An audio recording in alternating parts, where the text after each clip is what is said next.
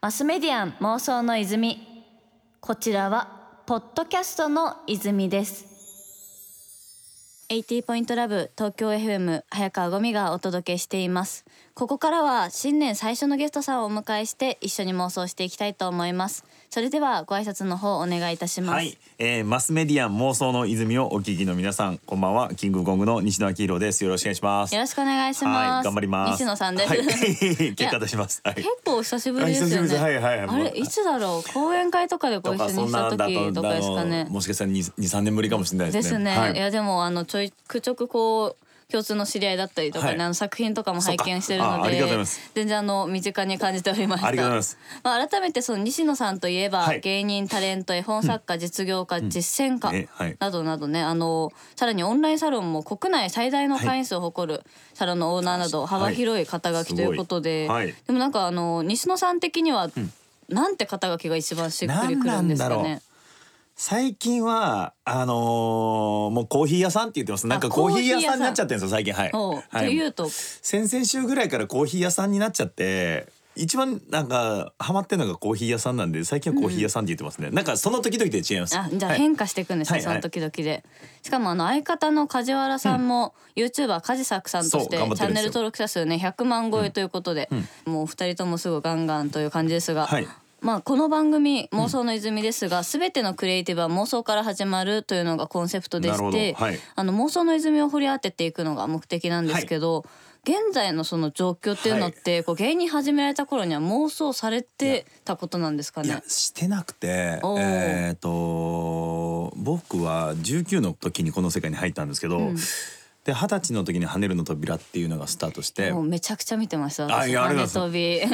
そう。なんですあれ二十歳なんですよ、はい。でスタートしてあ最初は東京ローカルだったんですけどでそれで頑張ってなんとかこう全国ネットに持ってって、ねでみんな見てましたもんねいやー当時ね。本当にありがとうございますで25ぐらいの時に、まあ、ゴールデンに上がって、で視聴率もすごい取ったんですよ。ねいやそうですよね。でその時にもう、えー、とテレビやめようかなって思ってあその時そその時その時その時。じゃあ一番その盛り上がってる時というんですかね。世間的にはそうですね、うん。えーでももうここからはあんまりないなとか思って、その時にちょっとテレビから軸足抜いて別のことをしようと思ってて絵本の方に行ったので、うんうん。その瞬間まではもちろん絵本描こうなんて思ってませんでしたから、だから想像できてなかったですね当初は。えでもそんな中でこうあえて絵本作家にこうなった理由っていうのはどこに原体験があるんですか？まあタモリさんにはい呼び出されて「お前絵描いたら?」って言われたのがやっぱ一番す大きな原ごいです因だっね絵たんですけど。描いたらえそれはもともとその絵を見せていたとか？うんとどっちかっていうともうお前絵描けるようになるから描けっていうそ描けるようになるから描けなるからってう。いう、そういうことでしたね、んだから僕はそもそも絵を描いてたわけではないので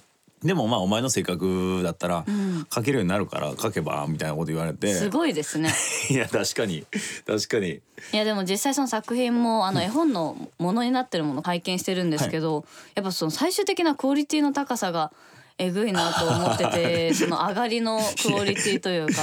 結構その芸人から絵本作家まあそこからさまざま今コーヒー屋さんになったりとかはいすると思うんですけど、結構なんかこう転職っぽいようなイメージまあ職業という意味で言うとね転じてるのかなって思うんですけど。転職しまくってて、うん。あとね基本的にはなんかもう見えたなとかこれうまくいったなとか軌道乗ったなって思ったらもうやめるようにはしてるんですよ。あじゃあそのてっぺんが見えてきたらみたいなことなんですかね。すまあ芸人の場合は別にてっぺんが見えたわけではないんですが、このまま行ってもまあなんとか食えんのかなみたいなのが見えた瞬間に一応やめるようにはしていて最近思ったんですけどうんとやめないってやっぱあんまり良くないなと思っていいやてでもそれは本当にそうですね。やめないと始められないですからね、で成長してるわけじゃないですか。で大体仕事のオファーみたいなものってその自分の能力と合ってるサイズのものが来るじゃないですか。そうねそうすると一つの分野でむちゃくちゃ頑張って成長しているのにもかかわらず、スケジュールが埋まってるからっていう理由で、もう一つ上の、えー、と仕事が入ってこないっていうのがそのレイヤー上に行きづらいですよね、状況的にね、なので成長したなと思ったら、えー基本的に辞めた方が、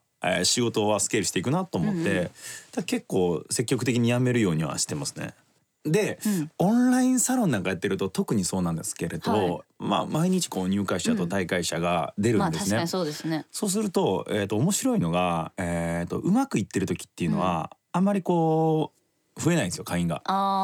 で、えー、とうまくいってようが失敗してようが挑戦してる時は、うんうん。えー会員が増えて。面白いですね。そうなんですよ、だから来週どうなるっていうカードを切り続けることの方が成功よりもはるかに価値があるっていう。確かにその安定するよりもはいはいはい。どうなるかっていうところを一緒に見たいっていうのもありそうですね。だから連載漫画とかとちょっと似てるかもしれないですね、やっぱ主人公がやっぱルフィがずっと勝ち続けたらに。誰も見ない。まあそうですね。まあまた来週も勝つんだろうなみたいな感じになりますもんね。やっぱちょっとこう、うんうん。勝ったり負けたり成功したり失敗したりっていうのが非常に重要だなと思ってそうなった時に、もう基本的に挑戦しないっていうのは結論失敗で。ああなるほどだからその失敗成功の軸がそもそも実際のその正誤みたいなところじゃなくて、はいはいやるかやんないかって部分にそもそもあるんですね。そうですそうですそうですそっちの方がやっぱ、えー、と応援しろがあるっていうか、うんファンができるっていうのはそうですね。確かにそういった部分でこうエンパメントされてる人だったりとかね、はいはいこう自分自身もまずチャレンジしないとって思ってる方もすごい多い気がします。マスメディアン妄想の泉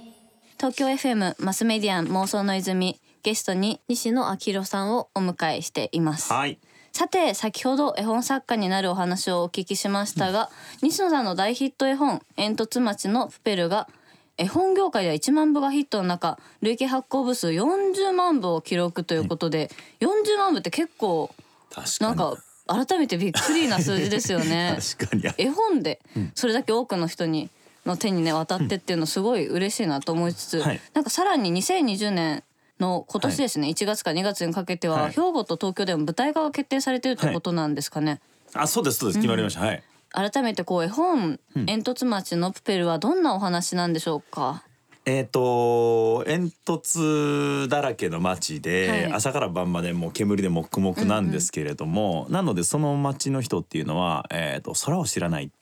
で青い空を知らないっていうところなんですね。でそんな中ゴミ人間と煙突奏者の少年だけはあの煙の向こうに何かあるんじゃないかなっていうことで見上げてしまうんですが、そうすると街の人たちに「お前何上見てんの?」みたいなことで、まあ叩かれてしまうっていう。まあ、言ってしまったらこう夢を語ればん笑われて、えー行動すれば叩かれるっていう、まあ、現代社会の縮図ですね。ですよね。はいはいはいうんそういうやつです。確かになんかこう結構絵本ってすごいクリティカルな何かメッセージが込められてることって多いと思うんですけど、このプペルで扱ってるのはなんかすごい今っぽいなという感じがして、ね。結構その、お子さんだけじゃなくて大人の方まですごい読まれてるのかなって思うんですけど、はい。改めてそのプペルの絵本っていうのはこう、結構絵本って基本的には一人の方が最初から最後まで書かれる場合多いと思うんですけど、今回ってその分業制でされたってことではい。どれくらいのクリエイターさんが関わってるんですかね？まあ、40名弱ですね。結構な人数でせーので作りました。結構それもこうなんだろうやってみて難しい部分とか、まあ、逆にこう良かったなって部分とかってありますかね、えっ、とまあ難しい部分で言うと、うと40人のスタッフさんが全員でそのイメージを共有しとかなきゃいけないので一人で作るんだったら、あそこの建物の裏にはこういう建物があってっていうことってもう自分の頭の中であそっか細かいニュアンスというか、はいはいはいはなので40人のスタッフさんで共有する作業が非常に時間がかかるっていう実は絵本そうか描き始めるまでに、世界観のはい、半年か1年間ぐらいかかってるんじゃないですかね。結。構かかってるんですね。まず地図を作るところからスタートしなきゃいけないどこをどう動いてみたいなとあそうですそうかですそうです。そうですもう基本的に映画とかに近いあそうでですすよね作り方が。でそもそも映画化することを見越していたのでなるほど。なので映画にちゃんと,、えー、とスライドできるように地図を作っておこうだとか、はいうんうん。そういうことをやってみましたね。すごい。なんか、はい。映画化もされるみたいなお話もお伺いしたんですけど。えー、と順番で言うとですね、先に映画が決まっていたんですよ。自分の中では。あ。そうなんですか、はい、2011年ぐらいに「えー、と煙突町のプペル」っていう物語を書いてこれがすごい長い物語だったのであこれ映画だなと思って。確かに絵本でも結構ボリュームありますよね。そうなんですよそうなんですよ。で映画だなとか思ったんですけどただこの誰も知らない映画をうん。見に行くかなと思ったら、自分だったら行かないなと思って、はい。大体映画行く時ってもうなんだろうなもう確認作業みたいなノリで行ってるなと思った時にこの全く見たことがない作品は誰も見ないなと思ってじゃあでも映画に足を運んでもらいたいなと思った時にまずは、えー、と絵本だと思ってですね、で全10章ぐらいあるんですけどこれ全部絵本にするのは無理なので結構そうですね。あなので絵本にするのがボリュームがあったってことですか？そうです。映画のだから全10章のうちのですね3章と4章だけを絵本にしてるんですよ。あそうなんですね。知らなかった。なるほど。じゃあ結構絵本でもボリュームあったなって思ったんですけど、はい。あれはもう一部なんで。すね、なので、えっ、と1章と2章と5章以降は、えっ、とまだ世に出てないんですよ。出てないんもだっと言うとですね、えっ、と主人公もまだ出てないんですよ。マジですか？それ結構衝撃じゃないですか？そうだからその脇役をとりあえず出しておいて、要は映画のチラシですね。映画のチラシで絵本出してでそれでなんとか知ってもらって映画館に足を運んでもらおうっていう、なるほど。そういう順番ですね。でも確かに言われてみるとこう映画って一人でまあ行く場合ももちろんあると思うんですけど、こう何人かで行くって場合に、はい。ある程度面白さがこう分かってるというか自分が知ってる作品に連れて行きたくなるなみたいな気持ちもちょっとあるんで、逆にその知ってるからこそ結構人誘いやすいなっていうのを今ね、まあお伺いして思いましたね。あの旅行とかに近いかもしれないですね。やっぱある程度答えが見えてるところにしか行かないっていう、そっちに近いのかもしれないですね。なるほど。じゃあそれだけこうボリュームがあるものの、はい。まあ映画は全部って感じでですね。はい。舞台はど舞台もえっ、と8割ぐらいですね。はい。すごい、はい。そしたらもう全てそれぞれ楽しんでもやっぱ新しく楽上しめる手にまとめてくださって。ことなんですかね。あそうですそうですそうです。ありがとうございます。マスメディアン妄想の泉。こうそういった舞台だったりとか、まあ、映画とか2020年ね今年待ち構えてるわけなんですけど、この1年でどういうこうプペルがどういう存在になって広がっていくみたいな妄想とかって今の時点で何か持たれてるんですか？えっ、とまあその煙突町のプペルって絵本に限らずですが、やっぱりサービス業もそうですし、うんとまあエンターテインメントもなんかプロが作ってさあ召し上がれっていうう状態からこのレストラン型みたいなところから。やっぱお客さんが食べたいものをお客さんが作りたいっていう、うんうん。そのバーベキュー型の方に結構移動移動してるなと思っていて、うんうん。そうするとやっぱり映画も同じように自分たちが作った映画みたいだろうなと思ったんですよ。なるほどその関わってるそうですそうです。で関わる人数増やした方がいいな。で制作過程をバンバン共有していって、で作る人を、えー、と映画「エンドスマッチ・オブ・ペル」を作った人をうん。10万人ぐらいにしてしまえば、多い。まあ最低10万人は来るじゃないですか、確かに。自分が関わりまししたからね、なので、えー、と今年やるのでいうと,、えー、と結構早い段階からですね全都道府県回って、うん。自分が各映画館で、はい。えー、と映画「エンドスマッチ・オブ・ペル」のストーリーほを全部喋るっていう。すごい。結構あれですよね地道な。あそうですそうです。でもはいそっちの方が、えっ、とマスに向けてやるよりこっちの方が広がるだろうなっていうことで。そうか関わりたいとその映画館の人もクリエイターの人も思ってもらえるかみたいな。そうですそうです。で映画館で1時間半ぐらいかけてストーリー全部喋って、でその後その来てくださった方とみんなで飲みに行くってあいうのを。飲みに行くんですね、はいはい。うんそうしてこうやってあの広めていこうよって話もしたら、うん。多分映画公開初日にみんな映画館に足運んで行きたいですもんね。それね見たいです。ね でその娘のピアノの発表会見に行くみたいなノリかもしれないです、もうタイトルで最初に「煙突マンジョブベル」ってドンって出た瞬間に下手すりゃ泣く人出てくるんじゃないかな。ますよね。娘も出てきた瞬間泣きますからね発表会ね。そういう楽しみ方はあるなとかもでしかもそういうのってなんだろうな同じ時代生きた人としか共有できないので、確かに文脈的にね、はいはい。それを共有してるというか。それはなんかすごく価値があるなと思ったんで今年は結構、えー、と草の根運動というかドブ板営業うを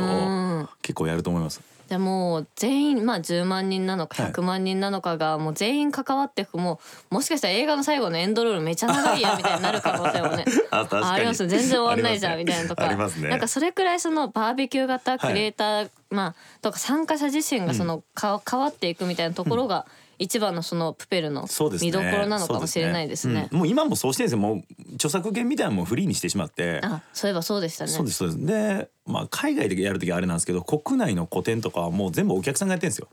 お客さんがやってお客さんがお客さんを呼んでるっていうそういう形になっていてだからお客さんが勝手にうんと商品とか開発したりしてるんですあよ。商品もそうなんですすごい。僕も最近知ったんですけど煙突町のプペル電車っていうのは勝手に走っていていやそれもツイッターのタイムラインで。